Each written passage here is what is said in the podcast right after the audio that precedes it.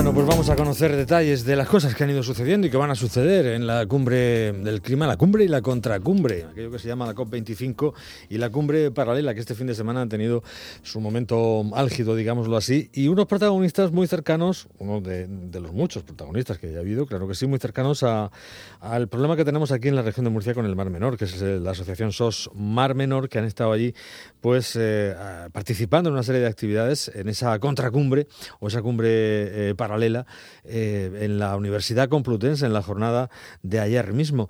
Eh, Ramón Pagán es uno de sus miembros y está en comunicación con nosotros. Ramón, buenas tardes. Muy buenas tardes, Jacinto. Cuéntanos un poco cómo, cómo ha sido, cómo fue esa jornada. Pues mira, eh, francamente muy satisfactoria porque tuvimos una gran audiencia y de, y de gran nivel. Entre el auditorio había investigadores, había eh, un representante de, la comunidad europea, había también eh, bastante profesorado, había también un observador de la ONU y luego había muchísimo alumnado de toda España y muchísima gente interesada por saber qué era lo que estaba pasando con el Mar Menor. Bueno, y el mensaje quedó claro, me imagino, ¿no? Pues sí, mira, eh, fuimos dos compañeros, estuvo Cayetano Gutiérrez Pérez y estuve yo, yo llevé la parte del Mar Menor, de lo que había pasado. Bueno, concretamente empecé hablando de lo que es el Mar Menor, lo que ha sido el Mar Menor, la maravilla que es el Mar Menor, todas sus singularidades, las especies que le son propias, eh, todo lo que lo hacía diferente, por qué es una, un espacio Ramsar, por qué pertenece a la Red Natura 2000, eh, lo que supone para la región de Murcia como fuente de riqueza. Todo esto quedó en la primera parte. Y luego en la segunda estuvimos hablando de, bueno de todo lo que nos ha llevado a la situación actual, ¿no? El deterioro paliativo, o sea que ha sido continuo a lo largo de más de 10 años, eh, aunque esto viene de, más de 25 años atrás. Y, y bueno, ¿cuál es la situación actual? Que es muy lamentable y, y cuál podrían ser las soluciones. Lo más bonito de todo fue que al terminar la charla, que duró una hora, eh, y en este nivel de, de, audiencia que había, se formó como una mesa redonda y estuvimos durante dos horas hablando del Mar Menor, porque todo el mundo quería saber, quería conocer qué era lo que había pasado aquí y cómo era posible que una singularidad como es el Mar Menor la estuviéramos perdiendo. Porque el nivel de conocimiento de, mm, concreto, exacto, de lo, que, de lo que le ocurre a la laguna posiblemente no, no fuese muy alto, ¿no? Se sabe que hay un problema, pero quizás no se conoce exactamente por qué, de qué deriva, cómo se podría paliar, etcétera, ¿no? Bueno, a nivel de España sí eh, tienen conocimiento de, en líneas generales, de cuál es la situación del Mar Menor. De cuáles son las causas, no tanto, ¿no?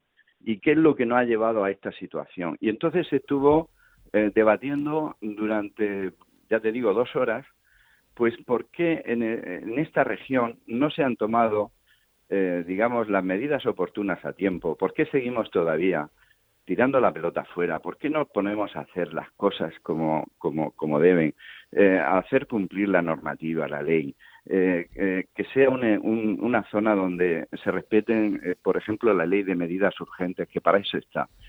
Y, la verdad es que no, no lo entendían. Y estaba allí todo el mundo tomando notas. Y, y luego, eh, otra cosa que preguntaba muchísimo es, eh, bueno, ¿y qué soluciones se ve, puede tener esto?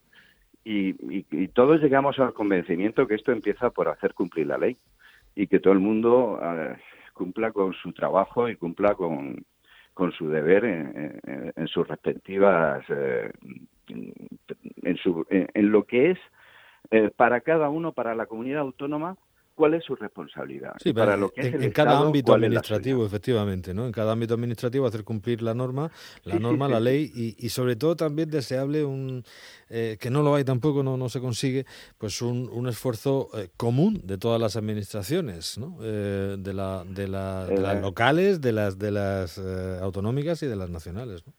O de Jacinto, es que mira, llevamos un retraso de 25 años sin hacer los deberes en la región de Murcia, sin haber hecho las cosas bien desde hace mucho tiempo. Lo que no podemos hacer ahora es perder más el tiempo. No vale excusas de decir, es que el gobierno nacional eh, no me está haciendo bien las cosas en cuanto al tema hidráulico. y nada más. Oiga, haga usted sus competencias.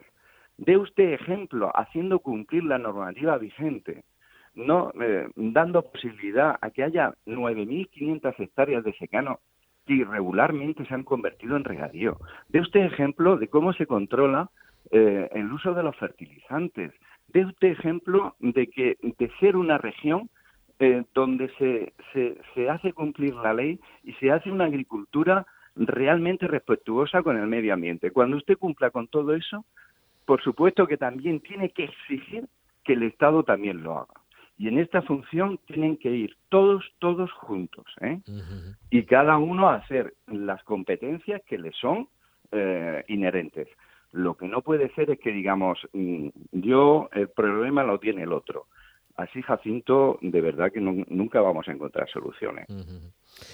Bueno, pues eh, eh, la verdad es que la, la, situación es eh, no, no, vamos a decir, es dramática y, bueno, ese foro pues ha ayudado por lo menos a que eh, el problema se conozca más eh, también en, eh, de cara al exterior, ¿no? en el ámbito internacional y que se tome conciencia y que bueno, pues que haya más gente pensando en el problema y aportando quizá posibles soluciones. No sé si le pudisteis regalar una camiseta a, Greta Thunberg que, anduvo por allí en la manifestación y, participando también en algunas, ella y otros activistas, ¿no? en, en algunas de las actividades de la de la contracumbre o de la cumbre paralela? Eh, Greta llegó allí por la tarde, a la Complutense. Nosotros ya no, no estábamos allí. Eh, de todas formas, había muchísima juventud. Había gente de la Universidad de Barcelona, del País Vasco, había también una, representante del Cabildo de Canarias, había gente también eh, de, fuera de, de, España, había un representante austriaco, de, en fin, había una, una riqueza impresionante. Había mucha juventud también allí, ¿eh? es muy significativo. Y, y, lo que fue maravilloso es que eh, todo el mundo quería dialogar, todo el mundo quería buscar soluciones y, y lo que tampoco podían entender es cómo habíamos sido, digamos, tan, tan torpes o algo así, como para poder permitir sabiendo que esto estaba dando avisos ya de hace muchos años, que no, las cosas no se estaban haciendo bien, como habíamos dado lugar a perder esa maravilla, porque cuando la gente veía las fotos de la mortandad de peces y demás, o de la anoxia, o cuando se veían las fotos que, que, nos, que no, ha, no ha dejado ANSE, de que en plena luz del día no llegaba la luz al fondo del, mar menor y toda la pradera se había perdido. Dije, pero bueno, y, sabiendo cuál es el origen del problema, que, es la contaminación por nitratos, eh, ¿por qué no se ha puesto coto a esta situación? ¿Por qué no se ha, se ha controlado todo esto? Esta era la, eterna pregunta, ¿no? y, que, y mucha gente preguntando, ¿y qué podemos hacer? ¿Y qué podemos hacer? ¿Y qué podemos hacer? Y, y, claro, la, la, respuesta fue que todos podemos hacer. Podemos hacer pedir y, obligar a que nuestras administraciones locales, municipales, porque también se, hay que reconocer que hay municipios que los EDARES no funcionan bien, a nivel de la comunidad autónoma, por favor, haga usted los deberes que tiene usted atrasados 25 años. Haga, empiece usted a trabajar ya hay mucho campo por hacer. Mm. Y a nivel de la, del Estado, el Ministerio de, la, de Transición Ecológica y demás, el tema de, las ramblas, de controlarlas, que eso, que eso vuelva a, a, funcionar bien. Por supuesto que es una labor de todos, pero, pero necesitamos ya, empezar ya. El Mar Menor se nos está yendo a cachos.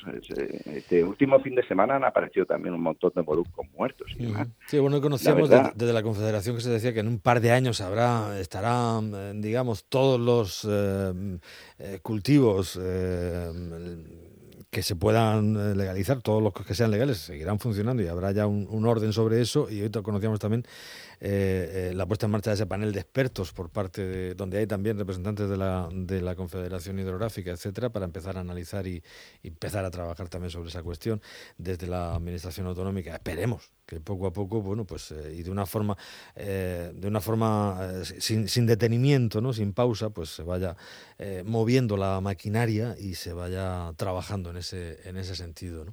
De forma que, bueno, hoy hemos sabido, por ejemplo, que el Comité de Cumplimiento del Convenio de Barcelona de Naciones Unidas admitía la denuncia de Ecologistas en Nación por la degradación ambiental de la, de la laguna.